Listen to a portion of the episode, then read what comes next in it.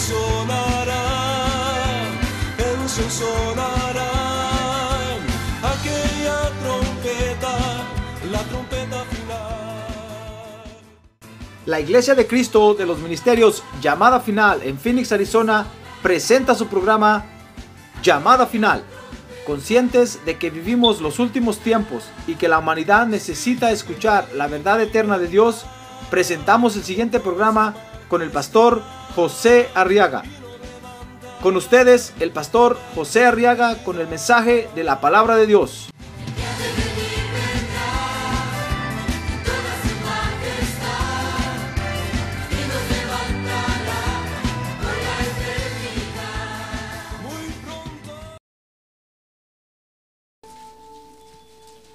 Dice la Biblia, Mateo capítulo 11, Evangelio de San Mateo capítulo 11, verso 25, que en aquel tiempo, hablando Jesús, dijo, te alabo Padre, Señor del cielo y de la tierra, porque ocultaste estas cosas a sabios e inteligentes y las revelaste a los niños. Dice el verso 26, sí, Padre, porque así fue de tu agrado. Todas las cosas me han sido entregadas por mi Padre. Y nadie conoce al Hijo sino el Padre. Ni nadie conoce al Padre sino el Hijo. Y aquel a quien el Hijo se lo quiera revelar. Dice el verso 28, venid a mí todos los que estáis cansados y cargados, y yo os haré descansar. Tomad mi yugo sobre vosotros, verso 29, y aprended de mí, que soy manso y humilde de corazón, y hallaréis descanso para vuestras almas. Finalmente dice el verso 30, porque mi yugo es fácil y mi carga ligera. Quiero que vea conmigo ahora esta invitación del Señor Jesús. Dice el capítulo 11, verso 29 que el Señor Jesús ahí enseñando dijo, tomad mi yugo sobre vosotros. Porque esta invitación que está haciendo el Señor, fíjese hermano, que es otra comisión que el Señor nos asigna. Amén. Mire cuántas cosas tenemos que hacer, hermano. A ver, que tiene un lado, cuántas cosas tiene usted que hacer, hermano. ¿Usted cree que le va a alcanzar el tiempo? Por eso dice la Biblia que nos dediquemos a buscar a Dios, porque tenemos muchas cosas que hacer, hermano. Y no nos va a alcanzar el tiempo. Profetizo hoy que muchos de ustedes van a tener que ir al cementerio. ¿Y qué van a hacer si no les alcanzó el tiempo, hermano? Ya ve, no le estoy diciendo que se va a ir al infierno, no, se va a ir al cielo, pero con una estatura de este tamaño, mire. Y cuando yo lo mire allá, lo voy a ver así chaparrito y decir, ¿qué pasó que usted no creció? Si el pastor no se acuerda que se me terminó el tiempo en la tierra. Oh, hermano. Entonces hay muchas cosas que hacer porque esta es otra comisión. Fíjense que es la comisión de tomar el Evangelio y llevarlo sobre nosotros. Por eso el Señor dijo ahí, verso 29, tomad mi yugo sobre vosotros. Lo que está diciendo ahí, hermano, es que tenemos que echarnos encima del Evangelio. Tenemos que hacerlo parte de nuestra responsabilidad. O tiene que ser nuestra responsabilidad hoy el Evangelio en la tierra. ¿No cree usted que el Evangelio solo es cosa del pastor que está en la iglesia? No, hermano. Tiene que ser su responsabilidad también. Por eso es una comisión. Ahí está diciendo el Señor, tomen mi yugo y cárguenlo sobre ustedes. Entonces es la comisión de tomar el Evangelio y llevarlo sobre nosotros. Fíjese que si nosotros cumplimos con esta comisión, hermano, ¿sabe? Dice el verso 29 que la bendición que vamos, que vamos a obtener, busca el verso 29 ahí, dice, y hallaréis descanso. ¿Para qué? Para vuestras almas. Mire qué cosa tremenda. Qué revelación más tremenda la que trajo el Señor a la tierra, hermano. mire, mire cómo se encuentra el descanso para nuestras almas. A ver, quiere decirle, alma mía, descansa en el Señor. A ver, dígale, alma mía, reposa en el Señor. Mire, mire lo que el Señor vino a enseñar, hermano. Y eso es lo que quiero que estudie conmigo. Y va a ver por qué es una comisión interesante esta. Ahorita que tiene un lado, ánimo, hermano. Anímese, anímese porque el pastor predica todas las hojitas que trae en ese su libro negro, dígale. Le falta mucho. Muy bien, fíjese que Dios desde el principio dispuso que el hombre descansara. Fíjese que descanso, dice el diccionario, que es, que es dar una interrupción al trabajo. Es dar reposo.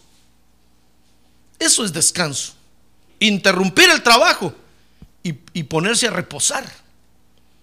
Pero también dice que es cesación o es refrigerio o es reposo. Es sinónimo de cesación, de refrigerio o de reposo. Ahora, fíjese que el descanso, el descanso para los hombres, hermano, está referido tanto al cuerpo como para el alma también. O sea, no solo necesita descansar nuestro cuerpo, no solo usted necesita poner a reposar su cuerpazo, sino que también su alma. Mire lo que se nos ha olvidado a nosotros, hermano. ¿Qué le parece? Hay cosas, fíjese hermano, en la vida que nosotros a veces las miramos de diferente forma. Como por ejemplo esto. Hablamos de descansar y se imagina usted a la orilla de la piscina con una su Coca-Cola en calzoneta con lentes oscuros. Como cuando fuimos a Waterworld, así. O un coco bien frío a la orilla del mar. Ahí está usted descansando. Sí, eso es descanso. Pero no solamente el cuerpo físico tiene que descansar, sino que también tiene que descansar el alma. Y eso es lo que Israel nunca entendió. Y yo quiero que usted y yo sí lo entendamos, hermano. Ah, gloria a Dios. Gloria a Dios. Para no cometer el error que cometió Israel. Porque el pueblo de Israel les hablaron de descanso y ellos se imaginaron solo el descanso del cuerpo físico. Pero mire, dice Levítico 23.3. Mire ahí conmigo cómo Dios les habló del descanso a ellos, hermano. No le digo que tenemos que entender a Dios. Por eso los viernes estamos estudiando que tenemos que entender a Dios, qué es lo que Dios quiere, hermano. Nosotros damos por hecho que entendemos a Dios y no, lo estamos entendiendo. Por eso un día le dijo al pueblo de Israel, miren, así como son mis pensamientos tan altos, mis pensamientos, les dijo, son muy altos y los de ustedes muy bajos. Así como está de alto el cielo de la tierra, así están separados mis pensamientos de los pensamientos de ustedes. Como que Dios dijera, yo estoy pensando una cosa y ustedes están pensando otra cosa. Yo les digo algo y ustedes lo entienden por otro lado. Porque no estamos entendiendo a Dios, hermano. Dice Levítico 23:3, les dijo Dios, seis días se trabajará, pero el séptimo día será día de completo reposo. Les estaba hablando del día sábado. Pero oiga lo que les dijo, santa convocación en que no haréis trabajo alguno.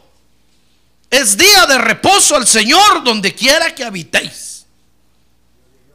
Entonces, el pueblo de Israel leía eso. Yo le, aseguro que mucha gente ahorita cristiana lee eso y creen que está hablando de que es bueno que un día a la semana descansemos, no necesariamente el sábado. Ya ve que en hasta en los horarios de trabajo y todo, por lo menos le dan a uno uno o dos días de descanso a la semana. Porque todos entienden que el cuerpo físico es una maquinaria que necesita también descansar.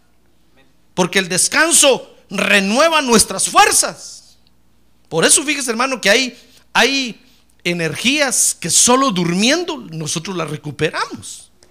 Si usted no duerme, no las va a recuperar. Así es que no, no, se, no se sienta usted muy trabajador, que duerme solo 3, 4 horas, porque un día de estos va a tronar, hermano. Necesita usted descansar sus 8 horas cabalitas. No se pase tampoco de ahí. Hay quienes se pasan a 15, 16 horas y eso ya está malo. Pero necesitamos dormir. Hoy, ahorita no es hora de dormir, por supuesto, ¿verdad? Vamos a decir, pastor, usted dijo, y su dulce voz me duerme. No, hermano, no, no se va a dormir. A ver, que no, no se va a dormir ahorita, hermano. Si se duerme es mala educación. Porque no es hora de dormir ahorita. Y entonces, dice Levítico 23:3 que Dios les dijo que era un día para no trabajar, pero era un día para que se reunieran a adorar a Dios. El Señor les dijo ahí, les dijo, miren, va a ser un día de descanso, Levítico 23:3. En ese día no van a trabajar nada. Pero es un día de santa convocación. Tienen que ir al culto.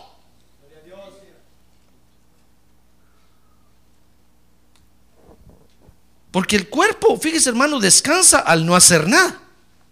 ¿Sí o no?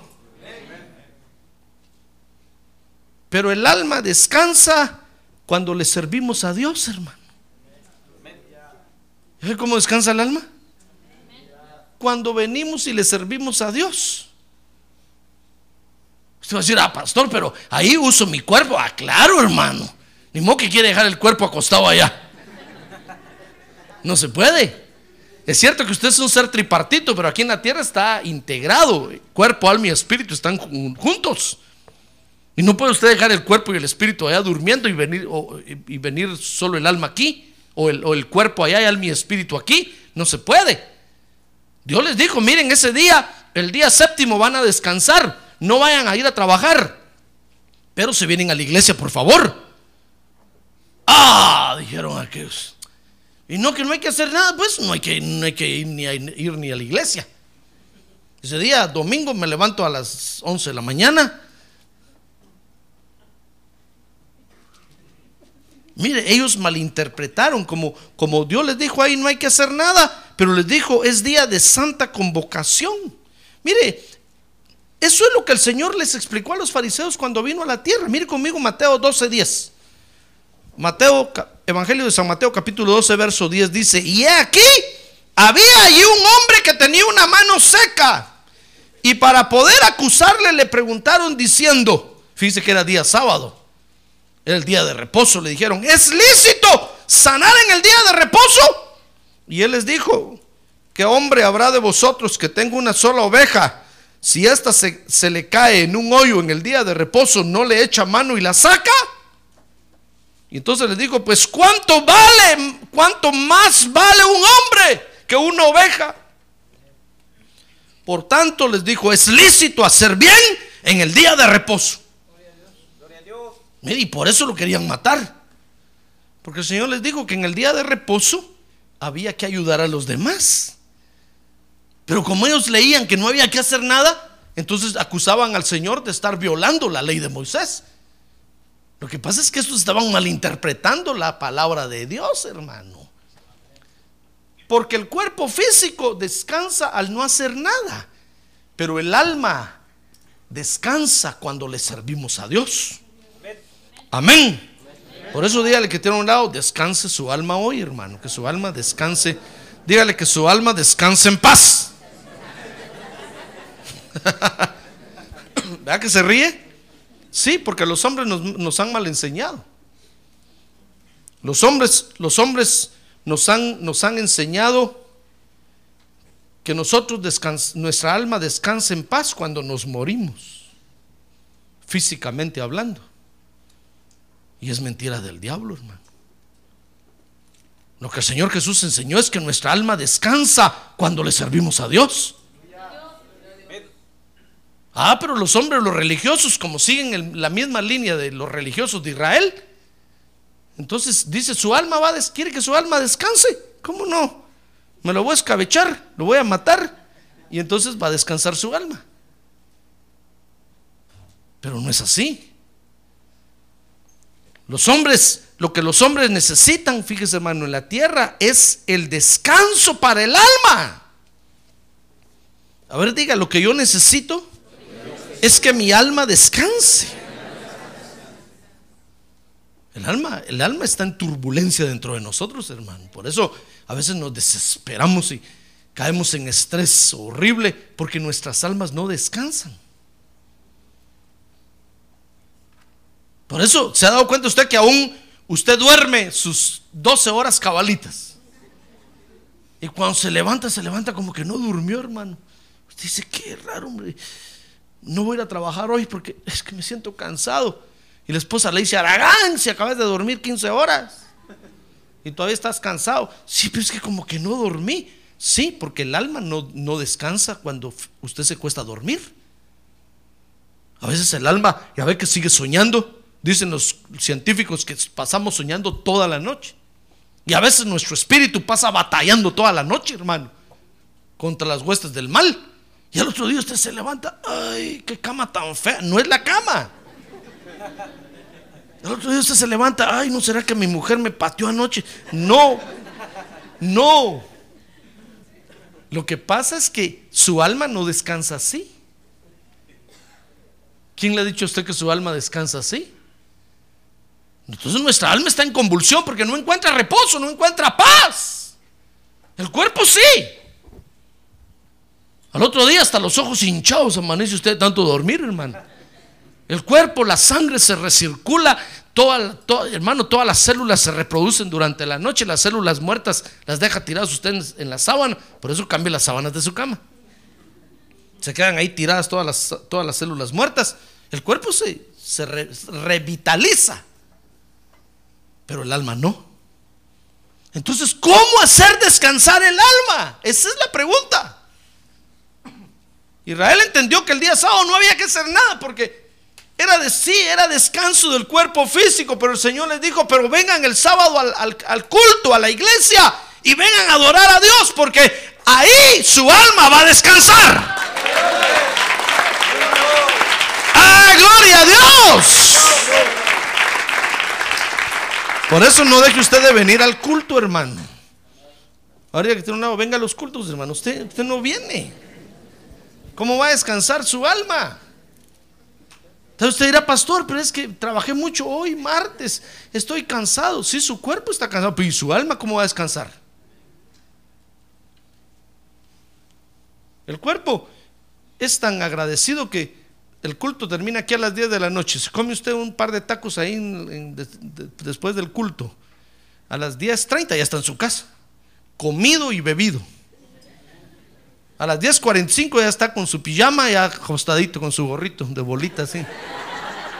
Diciéndole, Padre Santo, en paz me acostaré y así mismo dormiré porque solo tú me haces vivir confiado. ¡Bum!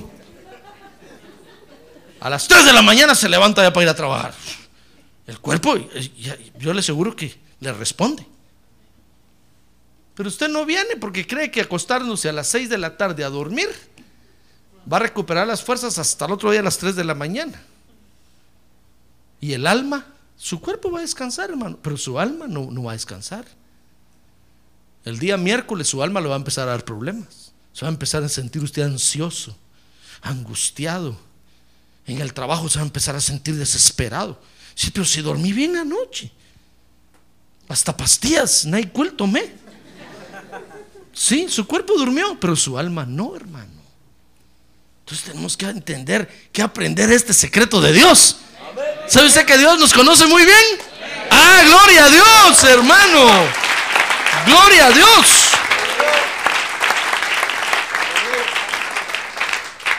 Tenemos que darle descanso al alma. ¿Y cómo se le da descanso al alma? Santa convocación viniendo a la iglesia, hermano. Sirviéndole a Dios. Es cierto que el cuerpo se va a resentir y el cuerpo le va a decir de repente, ya no aguanto, ya me siento. Aguanta un poquito, dígale. A ver, anime su cuerpo, ánimo cuerpo, ánimo. ya falta poco, ya falta. El alma está ahorita durmiendo. no, no molestes.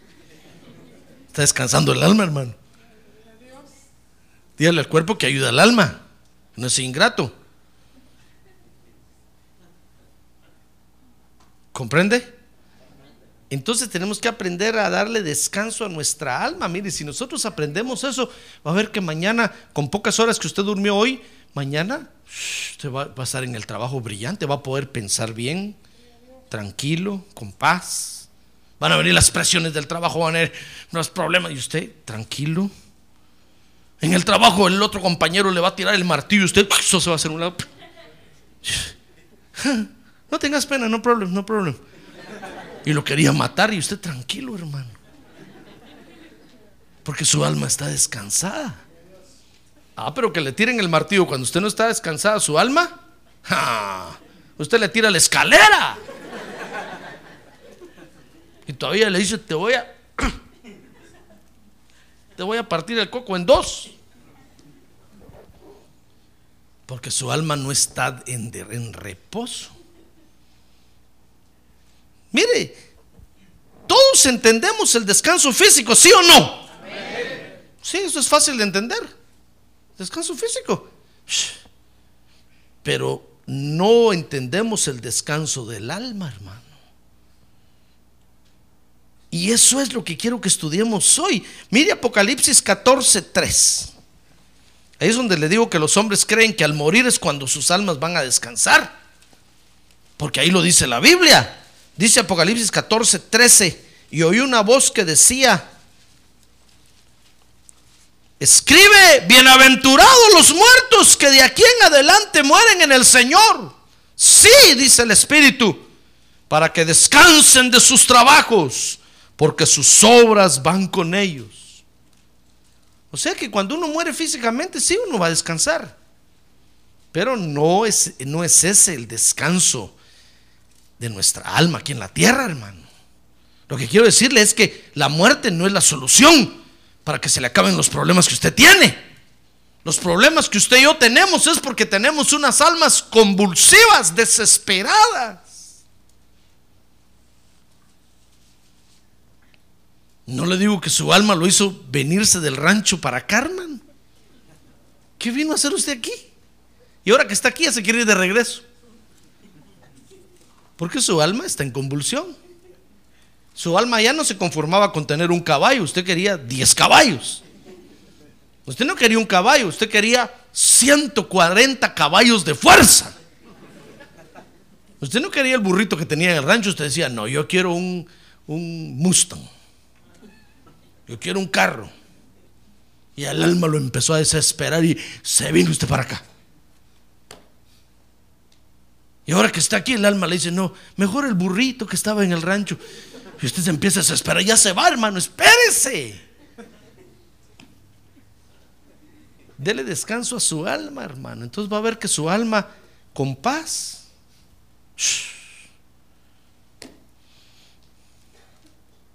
Un burrito de fuerza va a ser suficiente para llevarlo y traerlo. Pero un alma desesperada aunque tenga 100, los 140 caballos de fuerza en el carro parado ahí afuera, que eso tiene 140 caballos usted ahí parados, hermano. Toda una, toda una caballeriza tiene ahí. No se va a satisfacer usted jamás.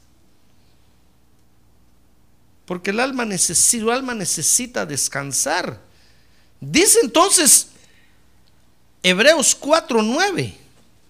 Mire conmigo ahí que queda por tanto un reposo sagrado para el pueblo de Dios, para usted y para mí, aquí en la tierra mientras estamos vivos. Hay un reposo para nosotros, dice el verso 10, pues el que ha entrado a su reposo, al reposo de Dios, el mismo ha reposado de sus obras, como Dios reposó de las suyas. Por tanto, dice, esforcémonos por entrar en ese reposo. No sea que alguno caiga siguiendo el mismo ejemplo de desobediencia, porque está hablando de Israel. Dice que Israel nunca entró al reposo de Dios por desobedientes.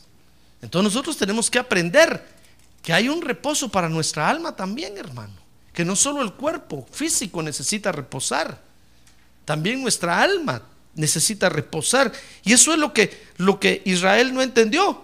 Lo que dice Hebreos 4:9 ahí es que hoy Jesucristo es el reposo para nuestras almas, hermano.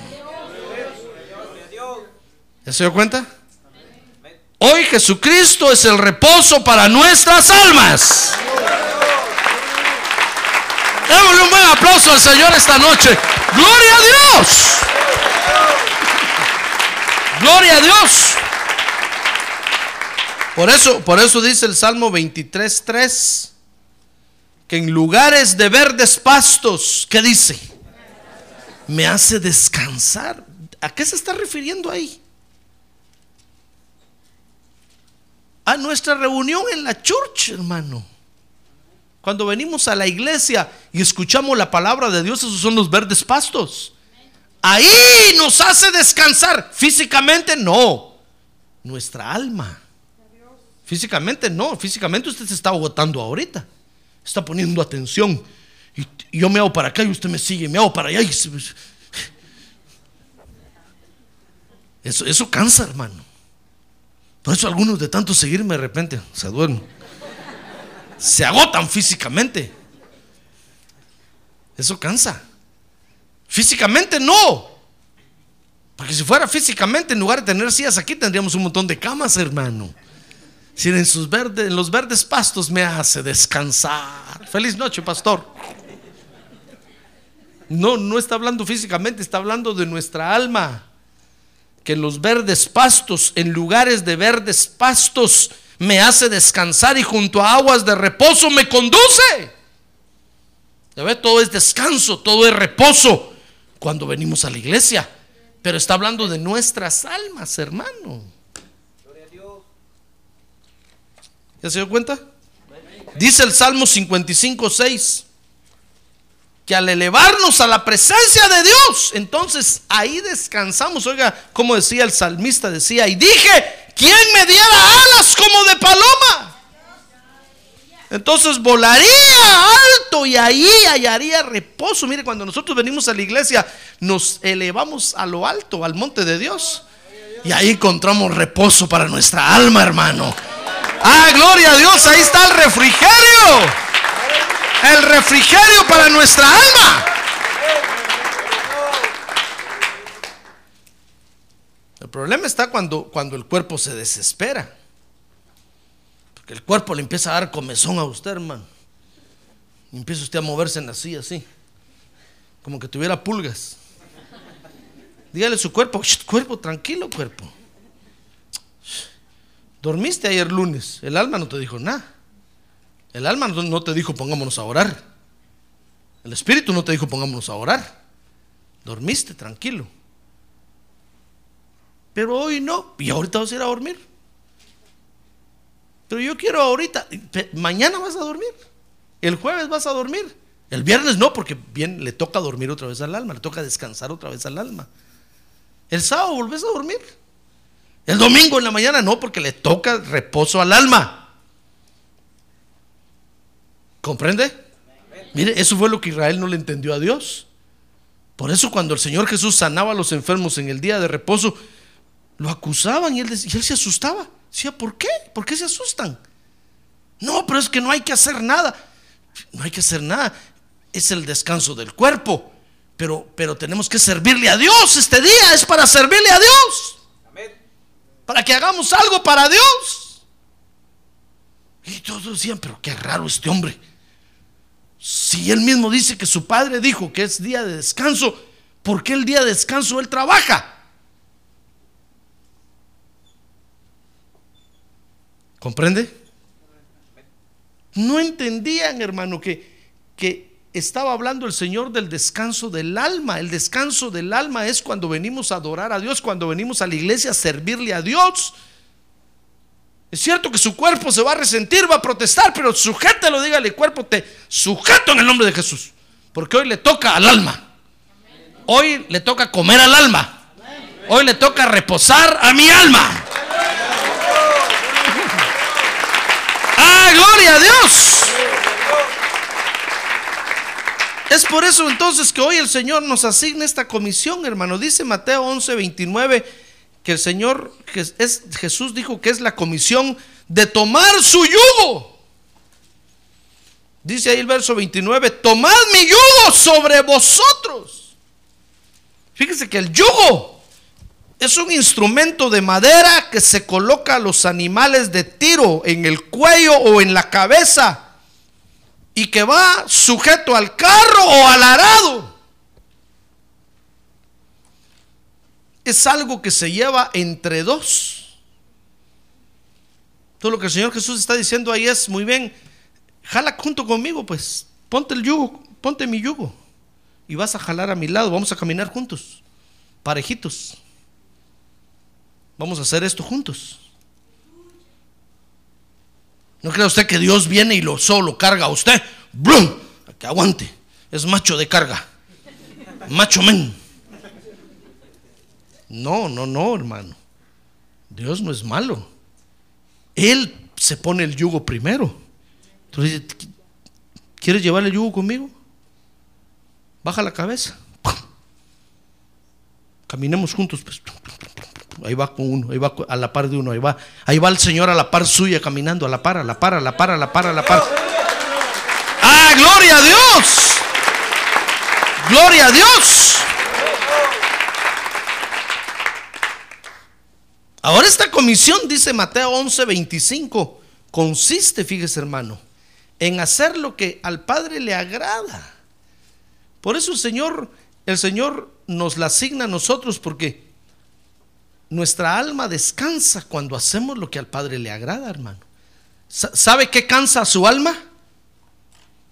Pregúntale, ¿sabe qué cansa su alma? ¿Sabe qué lo cansa? Trabajar 12 horas al día. No, eso cansa su cuerpo. ¿Sabe qué cansa su alma? El pecado. El pecado cansa nuestras almas, hermano. Por eso el Señor dijo, todo el que esté trabajado y cansado, leímos ahí, ¿verdad? Venga a mí. Dice Mateo 11, 28, venid a mí todos los que estáis cansados y cargados. Pero no estaba hablando del cansancio físico, hermano. Porque si no, para eso, mejor el Señor se hubiera ido a trabajar a la Secretaría de, Trabajo. Y ahí hubiera hecho las leyes de, para descansar, trabajar solo 48 horas a la semana y, descansar eh, tantas horas, dormir tantas, comer tantas. Pero el Señor no estaba hablando eso. El Señor estaba hablando del, del cansancio de nuestra alma. ¿Qué es lo que cansa nuestra alma? El pecado. Y si nosotros no lo hacemos descansar nunca, de repente el alma va a tronar, hermano. Y lo peor de, nos, de todo es que está dentro de nosotros. Entonces, la comisión de, tomar el yugo del Señor, fíjese, consiste en hacer lo que al Padre le agrada. Mire Mateo 11:25. Dice ahí, en aquel tiempo, hablando Jesús, dijo, te alabo Padre, Señor del cielo y de la tierra porque ocultaste estas cosas a sabios e inteligentes y las revelaste a los niños. Sí, Padre, dice el verso 26, porque así fue de tu agrado. Todas las cosas me han sido entregadas por mi Padre, dijo el Señor, y nadie conoce al Hijo sino el Padre, ni nadie conoce al Padre sino el Hijo y aquel a quien el Hijo se lo quiera revelar. Entonces, ¿qué quiere decir tomar el yugo? Pues ya le dije yo que es, es la comisión de cargarse el Evangelio. Pero ¿qué es en, es, qué, qué es en sí eso? Pues es, es en primer lugar hacer lo que al Padre le agrada, hermano. Mire, el Evangelio en la tierra es lo que le agrada a Dios el Padre. A Dios el Padre no, le agradan las matemáticas de la tierra. A Dios al Padre no le agrada la química, la física. Plutón, Nerón, Sócrates. Eso no le agrada a Dios el Padre. Newton, Isaac Newton. Eso no le agrada a Dios el Padre. Ford, Chevrolet. Eso no le agrada a Dios el Padre, hermano. Lo que le agrada a Dios el Padre es el Evangelio en la tierra. Eso es lo que le agrada. Por eso el Señor le dijo, Padre, te, agrada, te, alabo y te doy gracias porque a ti te plujo revelarle estas cosas a estos, a estos pequeñitos. Y las escondiste de aquellos sabiondos que hacen carros, que, que van a la luna, que ahí están con los ojos en la ciencia, hermano. La- las escondiste de todos ellos y se las revelaste a este que, este que no sabe que dos más dos son cuatro. Y ahí está usted y yo, hermano. Ahí estamos, ahí estamos. ¡Ah, gloria a Dios!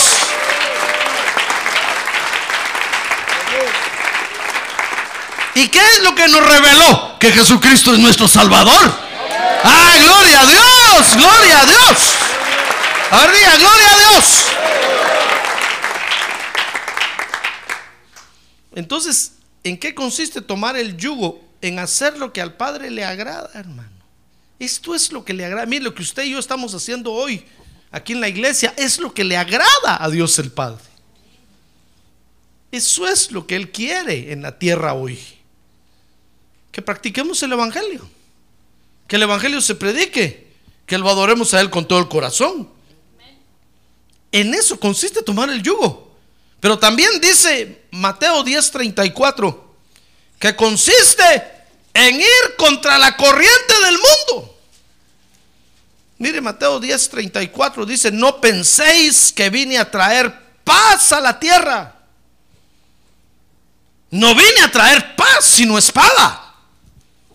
Mire, muchos creen que el Señor vino a, a ser hacedores de paz en la tierra. No, hermano. Él mismo lo dijo, digo, no penséis que vine a traer paz. No vine a traer paz, sino espada. Porque vine a poner al hombre contra su padre, a la hija contra su madre y a la nuera contra su suegra. Bueno, eso ya se sabe que siempre están en contra, ¿verdad? Pero ahora por causa del Evangelio va a ser peor.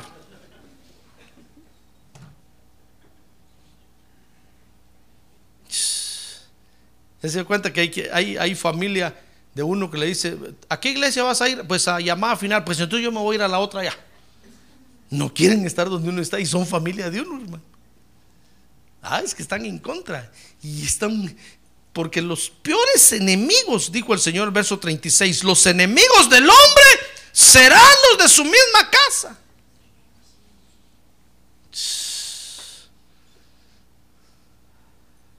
Mire qué cosa tremenda. Los de, los, de los de la misma casa le dicen a unos a otros, ¿a qué iglesia vas a ir? Pues a llamada final, pues para ir a verte ahí, hipócrita. No voy, yo voy a ir a qué otra que está allá. Ya se van, hermano. Es que los, los mismos enemigos, los peores enemigos, son los de la casa de uno. Por causa del Evangelio, hermano. Mire qué cosas terribles van a suceder. Entonces, ¿qué es tomar el yugo del Señor? Pues es ir en contra de la corriente del mundo. El mundo va navegando para de sur a norte y usted va de norte para sur, así en contra de todos. Y usted ve que pasan todos haciendo un montón de cosas y usted va en contra de ellos, haciendo lo contrario, haciendo lo contrario. Eso es tomar el yugo. No solamente, no solamente es hacer lo que al Padre le agrada, sino que es aprender a ir contra la corriente. Por eso el salmista decía, aunque mi padre y mi madre me abandonen, con todo Jehová me recogerá. ¡Ah, gloria a Dios! ¡Gloria a Dios! Por eso va a llegar un momento en que su familia se le va a oponer a usted, hermano. ¿Qué va a hacer usted? Va a decir, no, es que Dios ama a las familias. Como mi familia ya no quiere ir a la iglesia, yo tampoco voy a la iglesia. Como nochón. Eso es humanismo, hermano. Esas son iglesias humanistas las que enseñan eso. El día que su mujer se, le- se lo ponga a usted y le diga, pues yo ya no voy a esa llamada final, ya no quiero al, al José Arriaga, no lo quiero ver. ¿Qué va a hacer usted? Decir, ay, mi amorcito, sí, yo también ya no lo quiero ver. Qué bueno, ya no lo queremos ver.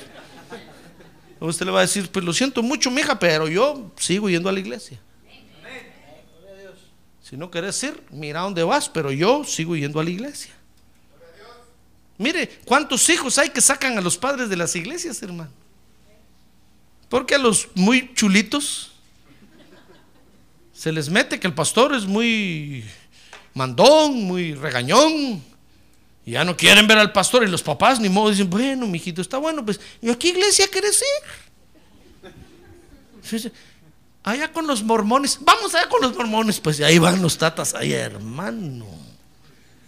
Si los hijos le dicen, allá con los brujos, hoy que es Halloween, allá con los brujos, vamos pues allá con ahí van con los hijos, hermano. Eso no es tomar el yugo del Señor. Tomar el yugo del Señor, dijo él, ahí. Va a llegar un momento en que vas, puede ser ir contra la corriente, hermano. Pero con el Señor caminando a su lado. ¡Ah, gloria a Dios! ¡Gloria a Dios!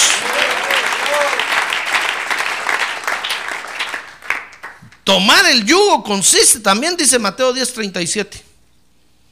Mateo 10:37 dice, dijo el Señor ahí, ese señor que está enseñando esto, hermano, dijo, el que ama al padre o a la madre más que a mí, no es digno de mí. Y el que ama al hijo o a la hija más que a mí, no es digno de mí. Fíjese que tomar el yugo quiere, quiere decir o consiste en poner a Dios sobre todo, hermano. Eso, es lo que el Señor está diciendo ahí. Poner a Dios sobre todo. Eso es tomar el yugo. ¿Le gusta o no le gusta? ¿Le gusta o no le gusta? Esto es como cuando salen las leyes de la Secretaría de Trabajo que dice, por favor, el salario mínimo del empleado es 6.25. Lo ponen ahí, usted dice, acá rato se lo enseña el patrón. Por favor, hay que dejar que el trabajador tenga una hora de lonche al día. Y lo pone. Y usted le al patrón.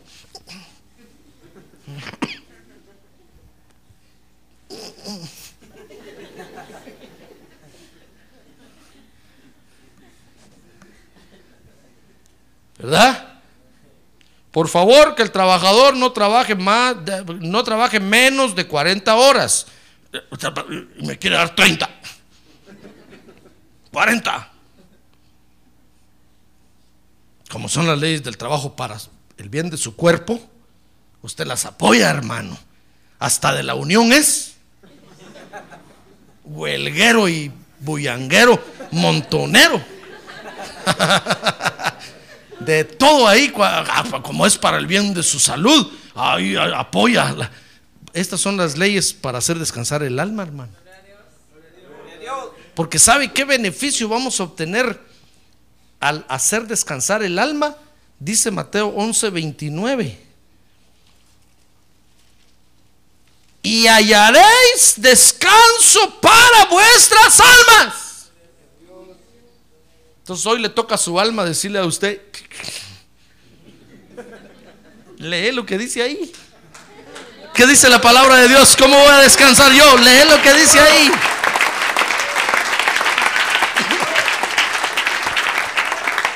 Ah, usted cuando está en el trabajo, nomás suena la alarma, las 12 en punto. Usted tira el martillo y tira todo, hermano, y agarra la lonchera. 45 minutos de lonche. Y el patrón se queda ahí. ¿Cómo tiró el martillo? Ve si dejó esto, se va a caer. Y usted, ¿qué me importa? La ley dice que mi cuerpo necesita lonchar. Es la hora, 45 minutos. Y el patrón no tiene que decir nada, hermano. Porque es para su bien de su cuerpo pues este es el bien para su alma. Hacer lo que al Padre le agrada. Ir contra la corriente. Yo sé que su alma está de acuerdo, usted no. Pero su alma sí. Poner a Dios sobre todo. El Señor, el Señor dijo ahí, el que ame, el que ame qué? Mateo 10, 37, ¿qué leímos? El que ama al padre o a la madre más que a mí. El corazón le va a brincar ahorita así, ¡pum!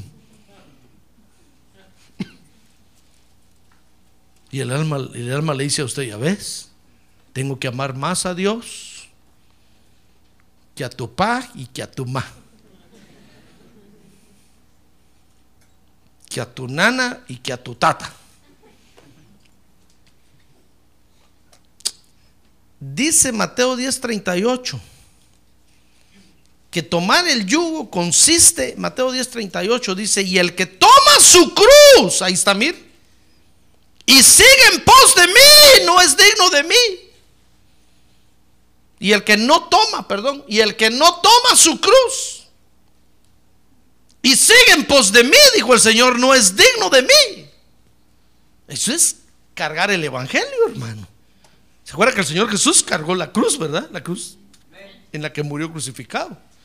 Ahora a nosotros nos toca cargar nuestra cruz, que es el Evangelio. Tenemos que cargar el Evangelio, hermano. El Evangelio no va a caminar solo si nosotros no lo cargamos. Es, esa es hoy nuestra santa procesión. Dice que Dios le ordenó a Israel que en procesión llevaran el arca del pacto. Y ahí le iban cargando. Cada vez cuando iban a pelear, cuando iban, se movían para otro lado, ahí iban cargando en procesión, llevaban el arca. Hoy nuestra procesión es cargar el Evangelio, hermano. Si no, el Evangelio no camina. El Señor dijo, el que, si, si, usted no quiere cargar el Evangelio, no es digno del Señor. ¿Pero qué será cargar el Evangelio? Hacerse cargo del Evangelio, hermano. El Evangelio requiere su servicio, requiere su dinero, requiere su atención. Eso es cargarse el Evangelio encima. ¿Comprende? A ver, anime el que tiene un lado, dígale ánimo, hermano. Ánimo, no se duerma. Esto está interesante, hermano. Si se duerme ya no va a comer cabal. Le va a quedar un hueso trabado aquí, mire. Después va a venir conmigo y decir, pastor, ya no puedo hablarte un hueso trabado.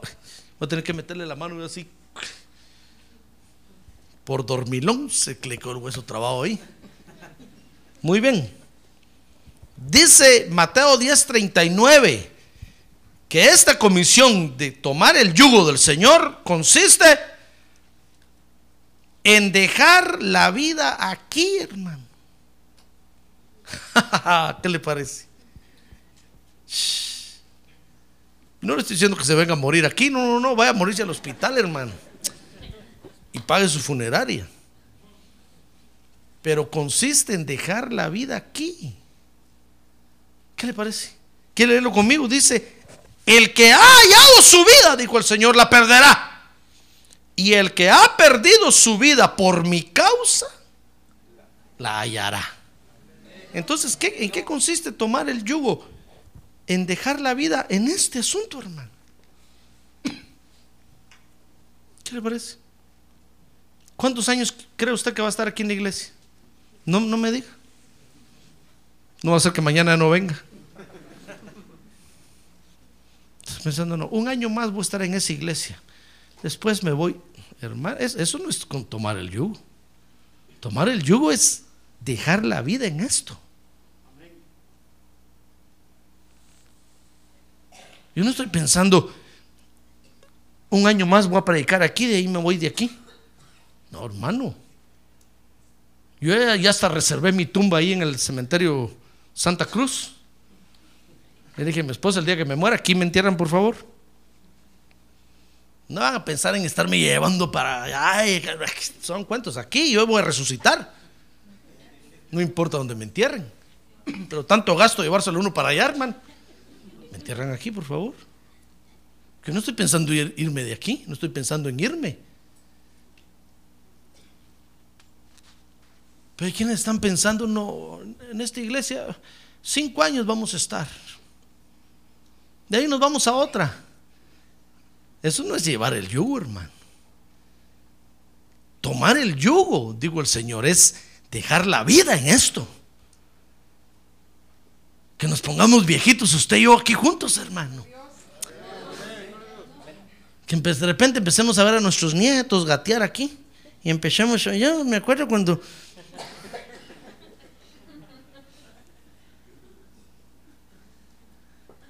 De repente que tengamos que venir hasta en nuestros carritos, porque ya ni caminar podemos. Todos los parking van a ser handicaps, hermano. El principal aquí, aquí vamos a hacer una rampa yo para el pastor, mire ahí, para bajar de una subir al púlpito. Que me traigan ya solo cuando me toca predicar. Y usted con su bastón también temblando ahí. Pastor, qué bueno que vino. Ya me había dormido. Hermano. Pero si está pensando, no, se me está yendo los años aquí en esta iglesia. Y no, yo me voy por otro lado. No, hermano, tomar el yugo, dijo el Señor, es dejar la vida en este asunto. Que se nos vayan los años aquí juntos adorando a Dios, sirviéndole a Dios. ¡Ah, gloria a Dios! Predicando el Evangelio. ¡Ah, gloria a Dios! Que se nos vayan los años aquí. Si lo tengo que enterrar a ustedes, pues lo voy a enterrar, hermano. Solo déjele dicho a su familia que yo voy a irla a enterrar. Porque si no, no me van a dejar entrar, hermano. Van a decir, no, el pastor que no entre aquí. No, dígales, por favor, el día que me muera, que el pastor venga y que el que predique en mi funeral. Entonces yo con mucho gusto voy. ¿Comprende? Dejar la vida en esto. Si es que no esté pensando en irse. Porque si usted piensa en irse, no va a cumplir esta comisión. La comisión es, dijo el Señor, tomen mi yugo y cárguenlo sobre ustedes y dejen su vida ahí. Amén. Dejar la vida en este asunto. Y dice Mateo 10:40 que esta comisión consiste. Mire qué bonito esto, hermano. Esto sí le va a gustar. Consiste en representar al Señor. Mire, dice Mateo 10:40, el que os recibe a vosotros perdón, a mí me recibe. Y el que me recibe a mí, recibe al que me envió. Y el que recibe a un profeta como profeta recibirá recompensa de profeta. Y el que recibe a un justo como justo recibirá recompensa de justo. Mire, tomar el yugo del Señor quiere decir, consiste, mejor dicho, en representar al Señor aquí en la tierra, hermano. Mire qué honor llevar el nombre de Dios en nosotros. A donde quiera que usted va, usted va representando a Dios. ¿Sabe usted que ese privilegio lo tenían los ángeles antes? En el tiempo del pueblo de Israel, los ángeles eran los portadores del nombre de Dios. Por eso se postraban ante ellos. Por eso, cuando los veían, hermano, decían, uy, hemos visto a Dios. Por eso dice, por ejemplo, Jacob peleó, dijo Jacob, peleé contra Dios y lo vencí. El mismo, el mismo ángel le dijo, porque has peleado contra Dios y has vencido. Pero no es que el ángel era Dios, sino que el ángel era portador del nombre de Dios. Y a donde quiera que iba, ministraba bajo el nombre de Dios. Así estamos nosotros ahora, hermano. Usted y yo somos portadores del nombre del Señor Jesucristo. Y a donde vamos, ministramos en el nombre de Jesucristo. ¡Ah, gloria a Dios! ¡Gloria a Dios! Dios le quitó ese privilegio a los angelitos allá y les dijo, no, no, no, no, ya, ya, ya no, ahora mi nombre lo van a cargar estos, la iglesia de Cristo. Ellos van a ir y van a, en mi nombre van a echar fuera demonios, en mi nombre van a hacer esto, en mi nombre van a predicar el evangelio. Ahora nosotros somos los representantes de Dios en la tierra. ¿Ay, qué bonito eso? Eso es llevar el yugo. Así es que no esté pensando, representar otra cosa, sino representar al Señor Jesucristo en la tierra. Ahora, para cumplir con esta comisión, quiero que vea conmigo Mateo 11, 29. Fíjese que para cumplir, ¿usted quiere cumplir esta comisión, sí o no? Bueno, dice 11, 29 de Mateo que necesitamos, fíjese, mansedumbre y humildad, hermano. Dice Mateo 11:29, tomad mi yugo sobre vosotros y aprended de mí, dijo el Señor, que soy manso y humilde de corazón. Mire, necesitamos ser mansos y humildes. A ver, diga manso. No menso, no, manso. Y humilde. ¿Sabe por qué? Porque dice Mateo 11:30 que se trata de algo, de algo sencillo, hermano. Mire, el Señor dijo ahí, porque mi yugo es fácil y mi carga ligera. Necesitamos ser mansos y humildes porque se trata de algo sencillo. ¿No cree usted que el Evangelio es algo complicado? Por eso cualquiera puede predicar. Por eso cualquiera puede, Dios lo usa para hacer maravillas. No, no le digo que hizo hablar a la burrita de Balaam. Porque el Evangelio es sencillo, hermano. Para que, para que el Espíritu Santo lo use a usted, por ejemplo, en profecía o en visiones, no tiene que ser usted un santo, santísimo, casi glorificado. Para que Dios lo use para sanar un enfermo, no tiene que ser usted un canonizado. No. Dios lo, Dios lo va a usar. Usted solo pone la mano sobre el enfermo y se va a sanar. En el nombre de Jesús. Porque el Evangelio es sencillo. Entonces necesitamos ser mansos y humildes. Porque no es nada complicado, hermano. ¿No cree usted que para predicar usted tiene que pasar 40 años en el Evangelio? Después irse a estudiar a la Universidad del Cielo cinco años? ¿Y regresar? No, no, no, no, no. Es el Espíritu Santo el que lo hace todo. Entonces uno tiene que ser manso y humilde, no complicado. No complicado, porque si uno es complicado y acomplejado, Dios no puede hacer cumplir el Evangelio en la tierra. Entonces el Señor les dijo, miren, aprendan de mí que soy manso y humilde. ¿Sabe qué pasó en el cielo? Dice que dice la Biblia que estaba el Padre pensando, ¿quién irá a la tierra a hacer el sacrificio para limpiar de los pecados a los hombres? ¿Quién? Y entonces Jesús dice que levantó la mano y le dijo, Padre, envíame a mí. Envíame a mí. Dame un cuerpo. Y yo voy a ir y voy a presentar el sacrificio por los hombres. Y entonces el Señor vino, nació en Belén, en un establo el 24 de diciembre a las 12 de la noche, con dos burritos y una vaquita.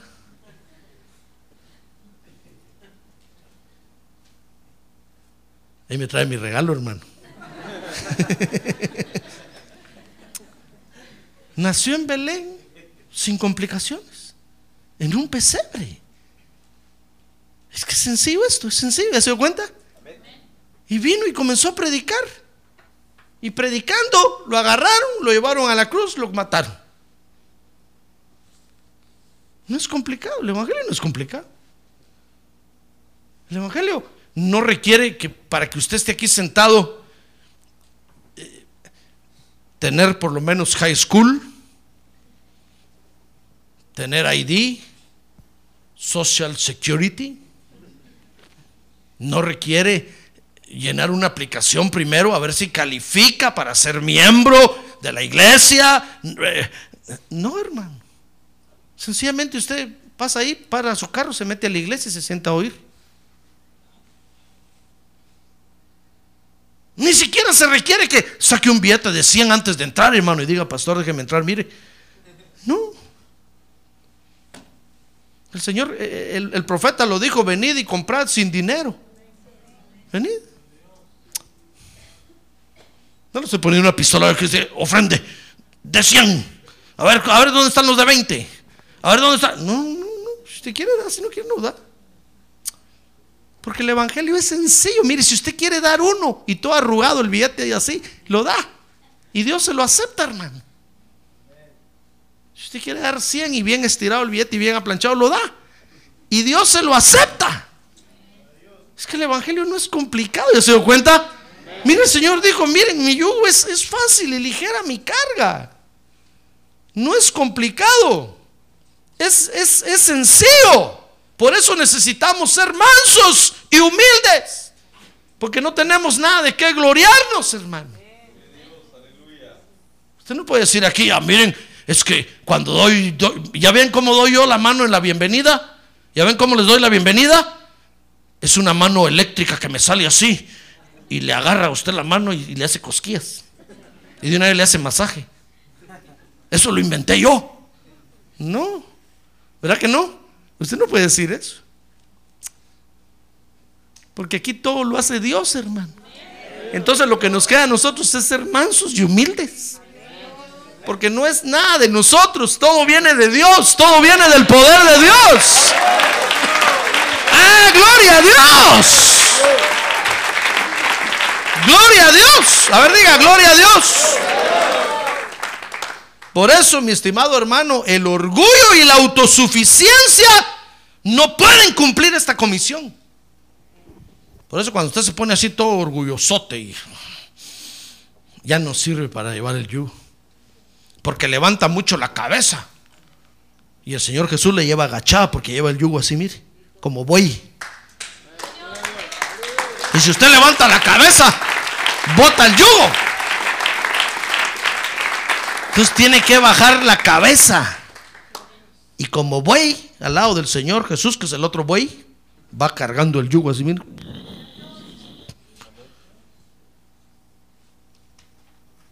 Por eso el orgullo y la autosuficiencia no pueden cumplir esta comisión. Por eso, mi estimado hermano, yo lo respeto a usted.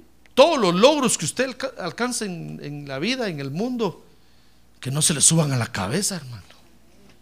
Porque el orgullo y la autosuficiencia no pueden cumplir esta comisión. Si usted se le sube el orgullo a la cabeza, de repente va a venir a la iglesia y nos va a empezar a ver así.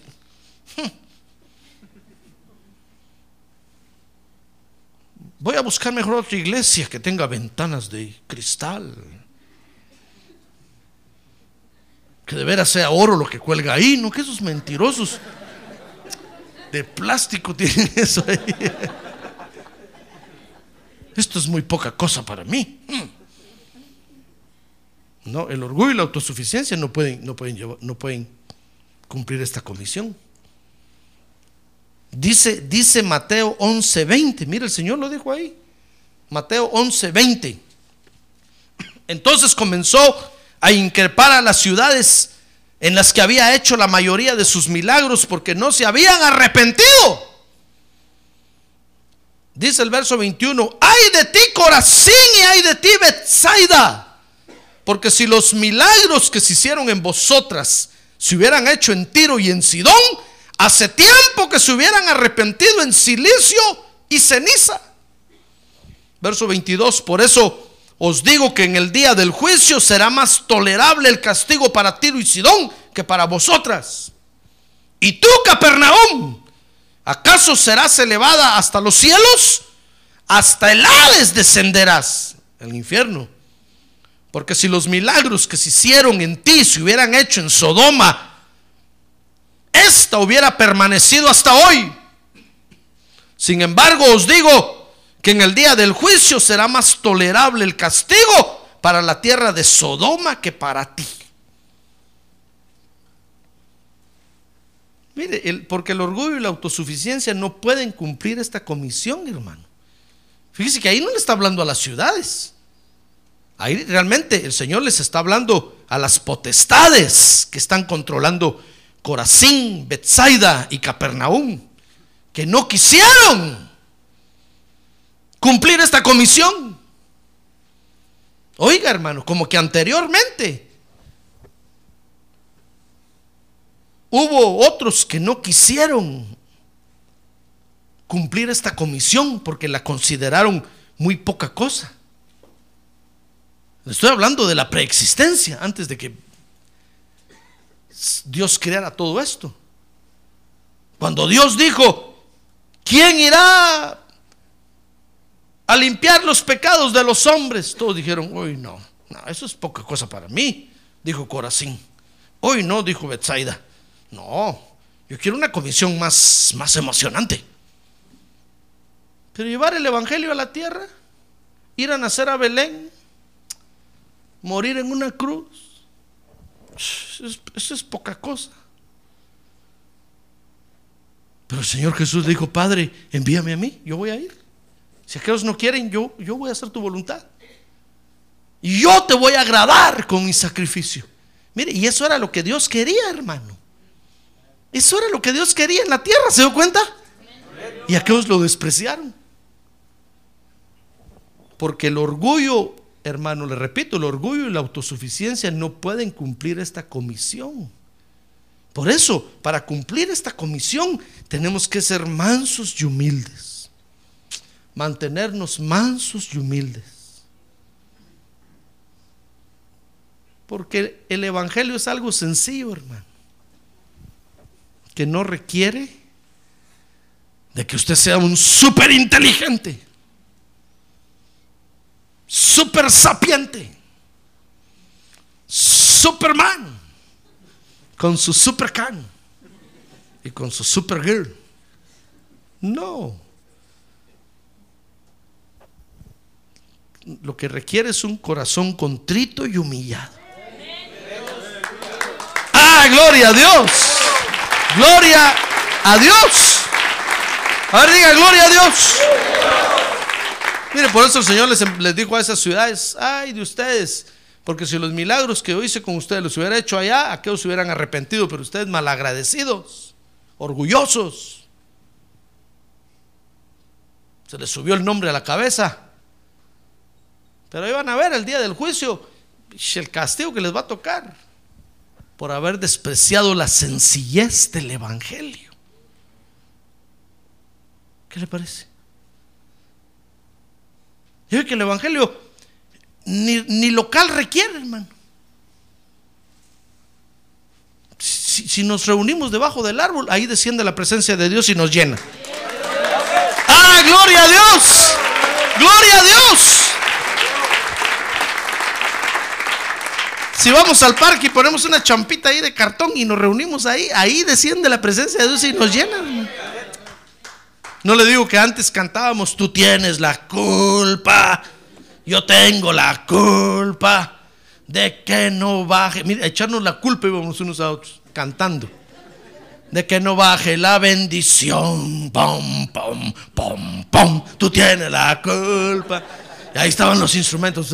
Yo tengo la culpa. Y bajaba la bendición de Dios, hermano. Y el que dirigía hasta se quedaba adorando. Tú tienes la culpa, Señor, yo tengo la culpa. Y bajaba la bendición de Dios, hermano.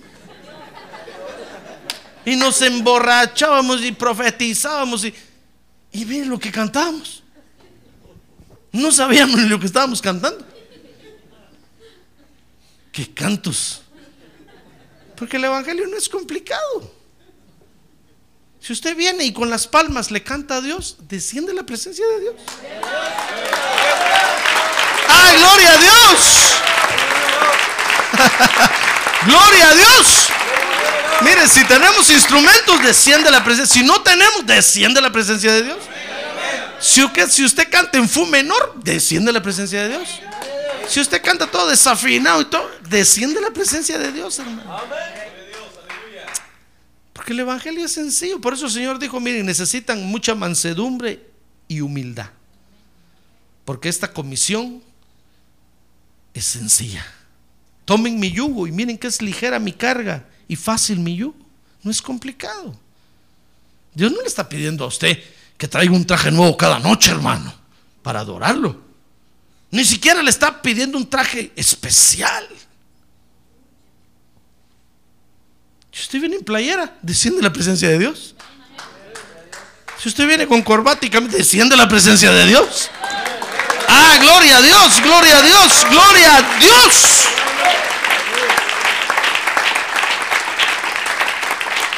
¿Ya ve? Si nosotros cumplimos con esta comisión que muchos desprecian porque la ven insignificante,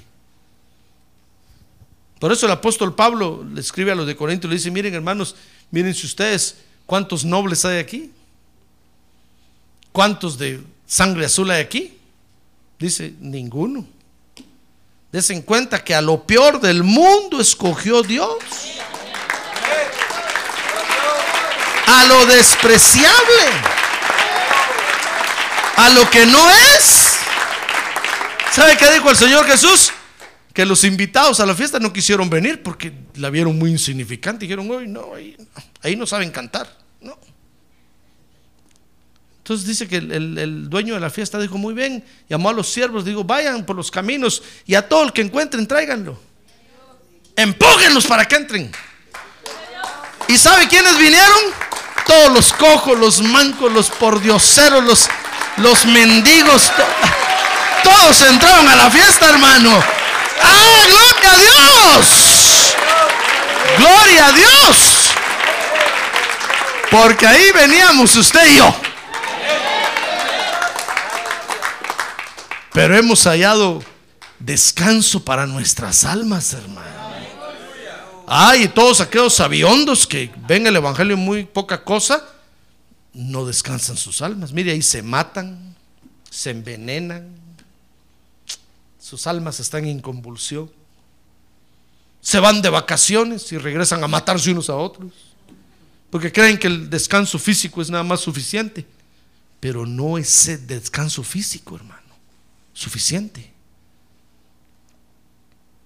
Por eso dígale usted a su jefe en su trabajo, jefe, ¿quiere que de veras yo responda en el trabajo? Déjenme ir a la church. Porque cuando voy ahí mi alma reposa. Mi alma descansa. Yo pensé que me ibas a pedir 10 días de vacaciones en Hawái. Bueno, también, dígale también quiero eso. Pero mi alma también necesita descansar. Por eso, Señor, yo termino diciéndole eso. Mateo 11:29. Si nosotros cumplimos con esta comisión, dice Mateo 11:29, que vamos a hallar descanso para nuestras almas. Amén. Como ya vi que su alma ya descansó mucho, termino hermano. No va a hacer que descanse más de la cuenta. Hoy nos toca cumplir esta comisión. ¿La quiere cumplir? A ver, póngase de pie y levantemos la mano en alto y digámosle, Señor, gracias por esta comisión. Ahora te entendemos, Señor, dígale, ahora te entendemos que nuestra alma necesita descanso. Yo quiero cumplir esta comisión, dígale, yo quiero cumplir esta comisión para que mi alma descanse, Señor.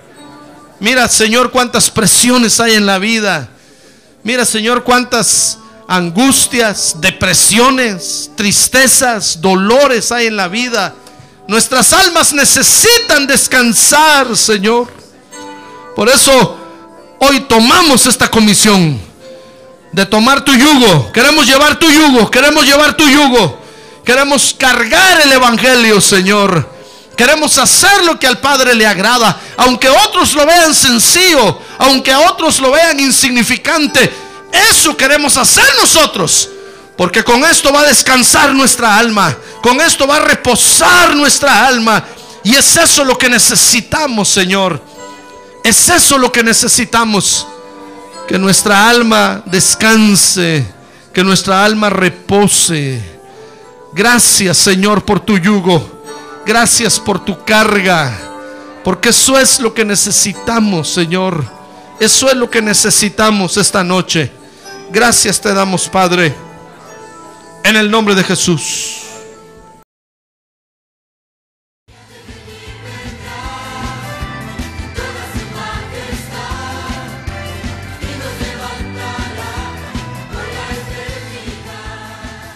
La Iglesia de Cristo de los Ministerios, llamada final en Phoenix, Arizona, cumpliendo con la comisión de Joel 2.1, presentó su programa, Llamada Final.